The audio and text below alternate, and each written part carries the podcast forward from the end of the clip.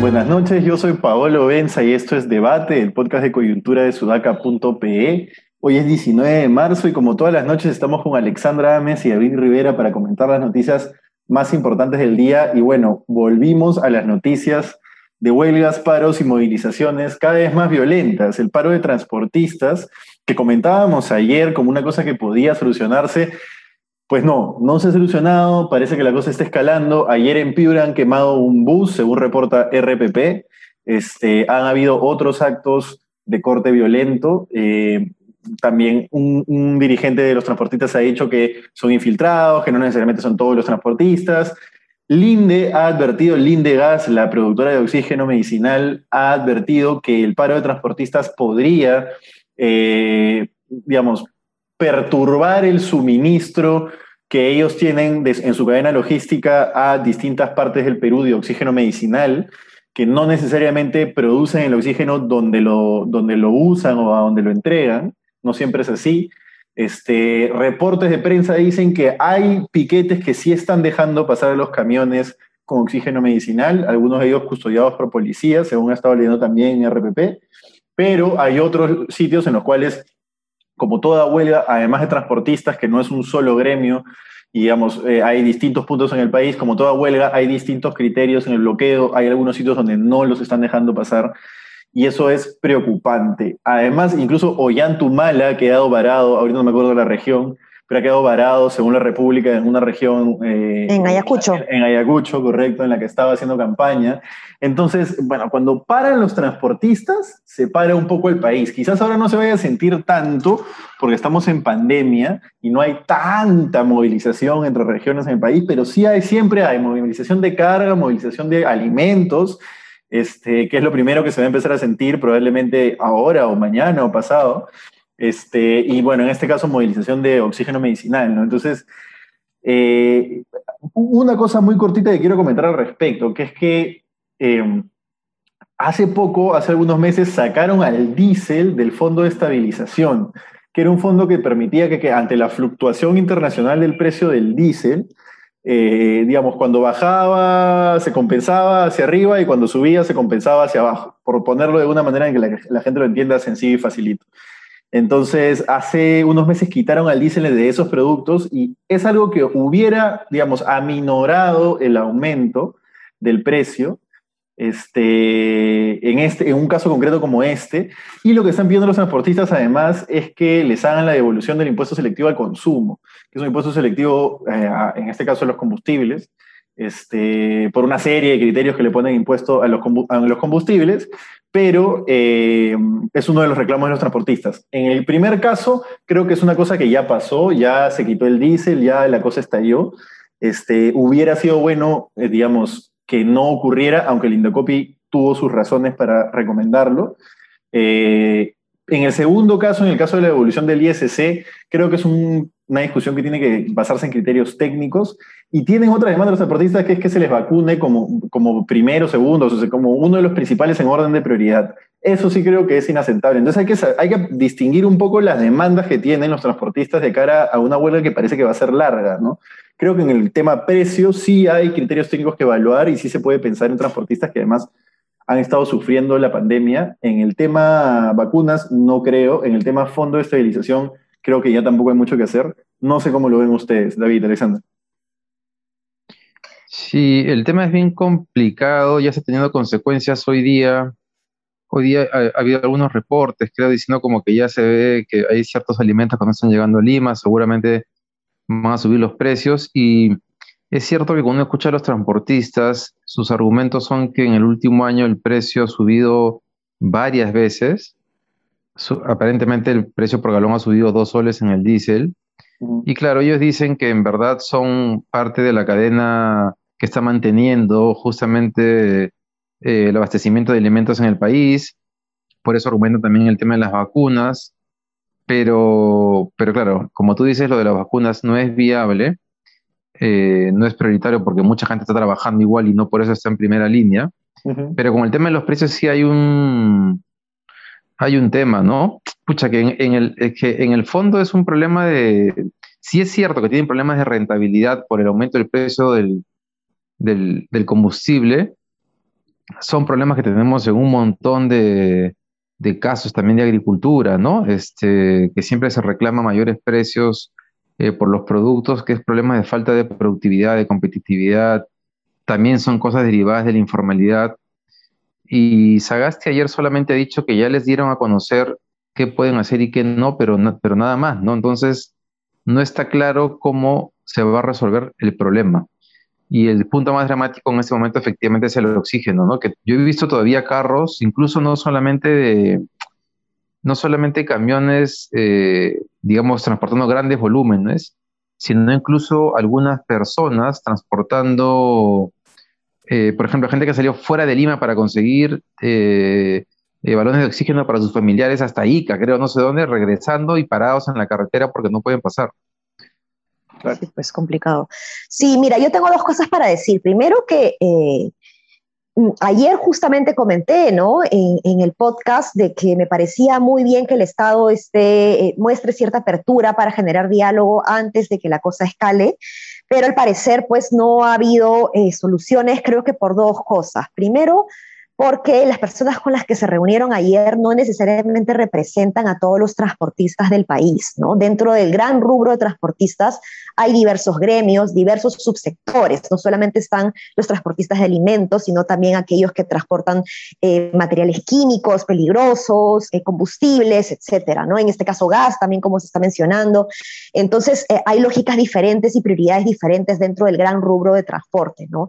Y lo segundo que sí me preocupa y, y me agarro también de lo último que comentó David, es que yo no veo eh, posible una solución rápida a este tema. Yo creo que las protestas van a seguir y probablemente escalando un poco más, porque si bien personalmente yo comprendo súper bien las demandas que ellos están teniendo, creo que no es tan viable, eh, David, el tema de los precios eh, sobre el, el impuesto selectivo al consumo porque em, o sea, ahora lo que hay que priorizar justamente son estos combustibles limpios o no dañinos, y ahí es donde hay que incentivar justamente, eh, más bien apostar, yo apostaría por la reconversión más que eh, eh, continuar con, con, un tipo de apoyo con, con, con, combustibles que son más dañinos, ¿no? Entonces, eh, la cosa va por ahí, no estoy segura si los transportistas se quedarían satisfechos con una medida así, ¿no?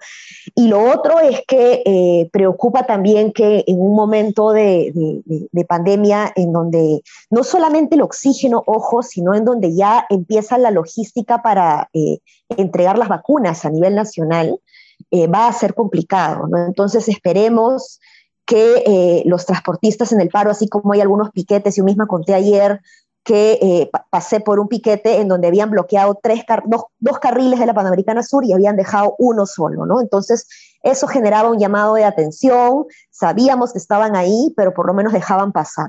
Yo recuerdo en algún momento cuando trabajaba en el Estado y habían eh, bloqueos con, mineras, eh, a mí me dejaban pasar porque estaba en la camioneta de Jaliguar y los, eh, los ciudadanos de estos territorios lo que decían era, ah, ya, e-, eres de Jaliwarma, perfecto, pasa porque tú entregas alimentos. Entonces yo haría un llamado más bien a la conciencia de los transportistas, eh, eh, que, que, está bien que tengan que protestar si, si, creen que sus demandas son válidas. Creo que es importante que, que se abra la posibilidad de generar o seguir teniendo diálogo, pero, pero también que sean conscientes de que en este momento estamos en un momento crucial para una logística eh, muy necesaria en el, en el, país, ¿no? tanto para oxígeno como vacunas. Yo, yo quería agregar un, chiquitito sobre lo que decía del Fondo de Estabilización, porque ahora sí ya tengo la, la fecha clara. En abril del año pasado se quitó al diésel y al GLP, en realidad, a los dos, del Fondo de Estabilización del Precio de los Combustibles, que es un fondo que lo que hacía es que cuando el precio bajaba, lo estabilizaba al alza, cuando el precio subía, lo estabilizaba la baja. No es un fondo que recoge, cuando baja, recoge y cuando, y cuando sube, pone, digamos, ¿no? por ponerlo de una manera fácil. Ahí es la prueba clave en la que te das cuenta como toda decisión siempre trae consecuencias, es decir, un año después. En este caso lo que pasaba era que, por ejemplo, con el diésel, como estaba subvencionado, entre comillas, por el fondo, no sé si esa es la palabra, pero subvencionado, entre comillas, el precio del diésel de consumo de personas naturales, lo que hacían era compraban el diésel de, como en los grifos y después lo vendían a precio, a precio subvencionado a los industriales. Entonces dijeron, ya, no, hay que sacarlo del fondo. Pero ahora lo que pasa es que no hay estabilización. Entonces, cuando el precio internacional se, se dispara, como se está disparando porque había bajado mucho por pandemia y ahora está volviendo a subir, entonces no hay nada que lo estabilice. Entonces ahí te das cuenta cómo la política pública, eh, la persona que hace políticas públicas tiene que ponerse en 50 escenarios a la hora de tomar una decisión. ¿no? Me parece interesante que eso demuestra, eso demuestra el, impacto que tiene una decisión de hace un año hoy. Dale. No, no, agregando lo que dicen ustedes dos, y eh, estoy haciendo como especulando, ¿no? Pero tal vez, así como el ISC se subió para tratar de estimular este proceso de reconversión eh, de los carros a diésel. Lo mismo hicieron en el caso del Fondo de Estabilización, pero aparentemente esas políticas no son suficientes o no son un incentivo económico suficiente para que los eh, transportistas se, se, reconviertan. Entonces, no sé si es el caso, habría que analizarlo con un especialista, pero son ese tipo de, me hace pensar en ese tipo de medidas que se toman y no forman parte de un paquete más grande. Este, digamos, si quieres hacer un, si quieres hacer un programa de reconversión agresivo, estoy hablando en voz alta ya, pero no sé, pues hacer un paquete de créditos con COFIDE, con tasas promocionales a 10 años y, no sé, pues con garantías de los camiones, en fin, ¿no? Pero te lanzas una cosa suelta que nunca va a ser suficiente para lograr el objetivo que estás buscando. Y son cosas que suelen pasar en el Estado peruano, como Ale bien sabe. Exactamente, exactamente. Bueno, pasando a otro tema, eh, un tema que ya se ha tornado recurrente, las mentiras de Vizcarra, o bueno, los problemas de Vizcarra con la justicia. apenas hemos entrado a grabar el podcast, he podido ver que todavía se estaba decidiendo, todavía se estaba eh, viendo el tema de, Vizcarra eh, por parte de la jueza María de Los Ángeles Álvarez. Este, pero hoy, por ejemplo, se conoció que le han inmovilizado 21 propiedades a pedido de la Procuraduría, cuando él en su declaración jurada de su postulación con PPK había declarado solo 6.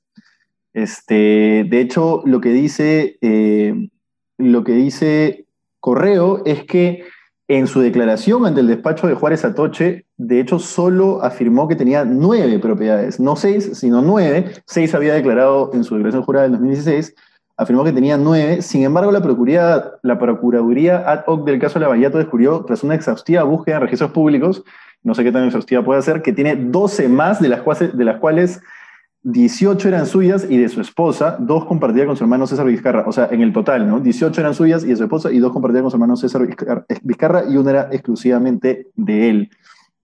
Ahora, 21 propiedades es un montón. más, que, más que la uña de gato. Perdona a un montón. más que la uña de gato. Así es. Qué buena. Más propiedades que la uña de gato, literalmente. El tipo, el tipo es constructor, pero no para tanto, ¿no? No sé cómo lo ven. Sí, sobre todo porque se entiende que el crecimiento de las propiedades ha crecido, ¿no? En corto tiempo. Sí, ha crecido si es que, no las son nuevas, ¿no? No, sabemos si no las quiso declarar también. Sí, también ha crecido también este, sus ahorros, ¿no? Eh, en los últimos del... O sea, claro, parte de las denuncias es que parte de las coimas que ha cobrado Vizcarra es cuando ya era ministro de Transportes, ¿no? Él se jactaba de que él había luchado contra la mafia de la, de la construcción, bajando los precios de referencia, y ya Hernández lo ha quemado porque una de las coimas que estaba pendiente de cobra se la pagaron cuando estaba ya de ministro.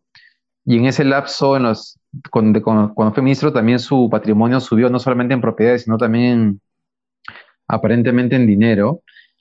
Y bueno, Vizcarra está fregado porque en realidad ya hay muchos colaboradores eficaces, incluso con el nombre. O sea, Hernández ha autorizado que digan que él es uno de los colaboradores eficaces, o sea, no tiene ningún temor de, de lo que está diciendo. Bueno, ya todo el mundo sabe. los registros. Ahí el tema es que todo, el mundo, todo el mundo ya sabe en esos casos. Sí, acá el tema, hoy día es el tema de si hay argumentos o no para la prisión preventiva, mm. para el tema de obstrucción de la justicia. Exacto. Eh, que, es el, que es la parte que no está clara, ¿no? Así es, así es, correcto. Hoy día es, es lo que está debatiendo.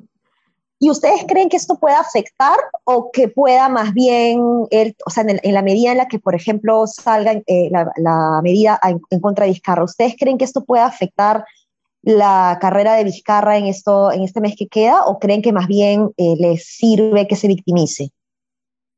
Yo creo que no es Lula, ¿no? O sea, yo creo que él desde la cárcel o con la amenaza de entrar a la cárcel no potencia su, su candidatura. Creo que su mística con el pueblo era como un luchador anticorrupción. Entonces, atacar directamente esa imagen lo que hace es derrumbar básicamente sus bases políticas en el sentido de imagen, ¿no? Porque bases políticas de repente no tiene muchas. Pero en el sentido de ese vínculo de imagen que tiene con la gente, creo que se sostenía principalmente en el tema de la lucha anticorrupción. En el caso de, de Lula, por ejemplo, era más un tema de redistribución de la riqueza, ¿no? Era más un tema de llevo a los pobres y tal. En el caso de Vizcarra no es tanto eso. Existe un componente de eso, pero no es tanto eso, creo yo. Pero bueno, no sé. Sí, eso, pero también parece que hay una especie de, ¿cómo le llaman? De, de, no traslado del respaldo que tiene a votos, porque una de las cosas que sigue llamando la atención de las últimas encuestas es que la gente sigue apoyándolo a él personalmente. Yo diría que un tercio, creo un tercio del, de los peruanos sigue creyendo que Vizcarra es un buen gobierno, que, o sea, que era inocente, que lo sacaron injustamente todo el rollo. Entonces, pero aparentemente eso no se está trasladando a, a la elección o a la candidatura de Salaverry. Entonces, no sé, no, yo tampoco creo que le vaya a resultar, la verdad. Ahora, Ahora lo, de, pues. lo, lo de Vela, lo de Vela, este, Paolo, no sé si ya lo dijiste. Es justo, es justo lo que iba a decir, que es que relacionado a ese tema, eh, la República reporta que el ciudadano David Núñez Vera interpuso una denuncia contra el fiscal Rafael Vela por presunta vulneración del principio de neutralidad electoral cuando dijo, entre comillas, el señor Vizcarra en su permanente conducta de mentira y alusiones incorrectas ha tratado de obstruir no solo la investigación nuestra, sino las que, otros, las que otras las, sino otras que tiene en curso. Lo dijo en Latina el último domingo. Y bueno, el argumento de la acusación que se ha presentado contra Vela, eh, la denuncia que se ha presentado contra Vela, es que estaría violando la neutralidad electoral porque eh, está prohibido emitir opinión a favor o en contra a través de medios de comunicación de cualquier candidato. ¿no? Yo no sé si esto califica como una opinión respecto al candidato, no está hablando sobre cosas objetivas, está hablando sobre que Vizcarra miente y con sus mentiras lo que hace es demorar, dilatar el proceso de investigación. Además, y esto es importante solamente para mencionarlo, este, que también eh, la República reporta que a esto se suma que la acusación contra Vela también eh, dispone de una presunta inconsulta funcional y un probable aprovechamiento del cargo fiscal en beneficio de un familiar directo porque su hermano Carlos Vela postula al Congreso con APP. Este, eso, eso es algo que mucha gente no sabe, que yo también me quedé, cuando lo supe en, la, hace, hace un buen tiempo, me quedé como que, ah, mira, interesante. El, el, hermano del fiscal Carlos Vela, Carlos, perdón, del hermano del fiscal Rafael Vela, Carlos Vela, postula con APP. Y Ale, tú tenías un dato más ahí, creo, no sé. Sí, sí, sí, eh, pero para comentar todo general, eh, creo que mm, es muy rebuscado este argumento de que, eh, se está, que está violando la neutralidad de la, del proceso electoral, porque aquí eh, no se ha referido al candidato, sino al procesado, ¿no? Entonces, eh, cuidado con eso, ¿no? Sin embargo, es un argumento dentro del ámbito del derecho, pues que es válido y que van a tener que contraargumentar, ¿no? Eh, y lo otro, pues también me parece un poco rebuscado, la verdad, esta relación que tiene eh, el fiscal Vela con, con el candidato eh, de, Alianza para el Progreso, que es su hermano, porque, por ejemplo, el candidato Salas, Alejandro Salas, que es el número 5 de Somos Perú, es hermano también del fiscal Salas, que está dentro del equipo especial, ¿no? Entonces, ahí podrían, ¿por, ¿por qué no señalan eso también, digamos, ¿no? Ahí podrían decir, ah, mira, o sea, está el, es, a pesar de que hay un, hermano de un candidato dentro del equipo especial, están haciendo un juicio a un candidato Somos Perú. Entonces, nada más neutral que eso, ¿no? Ese es un dato, ese es un dato bien importante, porque, porque, porque suma además a la idea de que en esta denuncia, ese vínculo que intentan hacer con el, el hermano candidato de Vela, demuestra que en realidad este, es una jugarreta política. O sea, no es que no es que haya una obstrucción eh, al proceso electoral de verdad, ¿no? Eh, Vizcarra está asustado, es que Vizcarra si es que no entra al Congreso va a terminar en la cárcel. Entonces, claro, está haciendo todo lo posible para no terminar en la cárcel. Todo parece Básicamente. Sí, todo parece indicar ello, todo parece indicar ello. Y, y, es sintomático cómo tú te das cuenta que políticos están en contra del equipo especial. Normalmente suelen ser políticos que tienen casi todo, casi toda la evidencia en contra. Cuando toda la evidencia es abrumadora en contra, un político como Vizcarra, que era firme defensor del equipo especial, de pronto se convierte en opositor total y termina en, estas, en estos eh, entredichos con Rafael Vela. Entonces, creo que es sintomático del cambio. Sí, totalmente. Sí. Ahora, dale, David, ¿vas a decir algo? No, no, dale, dale. Ahora nada, para terminar este, este bonito podcast, en un día en el cual las noticias no han sido tan políticas, no han sido tan políticas, básicamente, porque más que nada hemos tenido el paro y hemos tenido en la mañana la noticia de que el TAS ha fallado a favor de Alianza Lima que todavía no me queda claro, porque la verdad es que no soy periodista deportivo, pero según lo que he podido ver, todavía ni siquiera está claro de que lo van a restituir en primera división. Pero lo que dice el fallo es que le, le tiene que quitar puntos a Carlos Stein y eso implicaría que Alianza pudiera volver a primera división. ¿Y se supone que eso implica que Carlos Stein va a segunda división? Se supone. es, que no, es que yo todavía no lo tengo claro, ¿no? O sea, el fallo lo que dice es quítele puntos a Carlos Stein, pero el campeonato ya empezó. Claro, eso es lo que dice Carlos Stein también. ¿cómo, sería ello? ¿no? Sería raro. Además, un poco de vergüenza, ¿no? Ya, yo, yo, la verdad, yo soy de la U y cuando opino de fútbol no soy periodista, no soy más hincha, pero un poco de vergüenza. Pues, o sea, si ya descendiste en cancha este, y se supone que eres uno de los dos grandes, asume tu descenso y juega en segunda y gana tu ascenso en cancha. Así te den los puntos, ¿no? No sé. Claro, claro, una anécdota que la verdad que yo sé tampoco de fútbol, que cuando me dijeron que Carlos Stein le habían quitado los puntos, lo primero que tenía que preguntar era quién era Carlos Stein, porque pensé que era un dirigente de la Federación Peruana, no entendía nada, ¿no? Así que menos puedo opinar. Pero eh, creo que sí eh, está quedando mal alianza, sobre todo porque no es claro qué va a pasar con, Carlos Stein. Ellos han mandado un comunicado diciendo que ya están eh, compitiendo, ¿no? Entonces eh, ¿qué va a pasar con ellos? Esa es la pregunta. No sé si había un caso así antes. Este, no que yo Parece que no. no que yo Parece que no, y el problema está en, eso, que ya comenzó el, el, campeonato, ¿no? Y creo que Carlos Stein dice que no hay ninguna medida cautelar que se haya presentado para evitar y que legalmente eso, impediría que Alianza pueda incorporarse al, campeonato que ya está en curso. Pero yo ya, bueno, es un tema legal y, que habrá que esperar los siguientes días, pero la gente de Alianza Lima está bien, bien avergonzada con todo lo que está pasando. O sea, tengo amigos hinchas de Alianza que incluso eh, creo, que le, creo que quisieran que Alianza se quede en segunda. Sí, Cosa que me parece rarísimo. Pero eso no, es que lo que pasa es que van a pasar a primera de todas maneras el siguiente año. Oh, bueno. Bueno, no sé. Ah, eso yo creo que sí. Yo creo en el Perú, donde todo. no sé. No, la verdad que dudaría de esa afirmación, pero bueno, yo siempre querido saber en, honor a qué es Carlos Stein el nombre. Voy a averiguarlo y prometo traerlo para el próximo podcast para... yo, yo, yo, solamente quiero decirles que como que si bien no me gusta el fútbol y soy hincha de la U, pero hace mucho tiempo que casi no sigo el fútbol, que no, que, que, no puedo evitar que una parte mía quiera que Alianza Lima vuelva al campeonato y que lo vuelvan a bajar.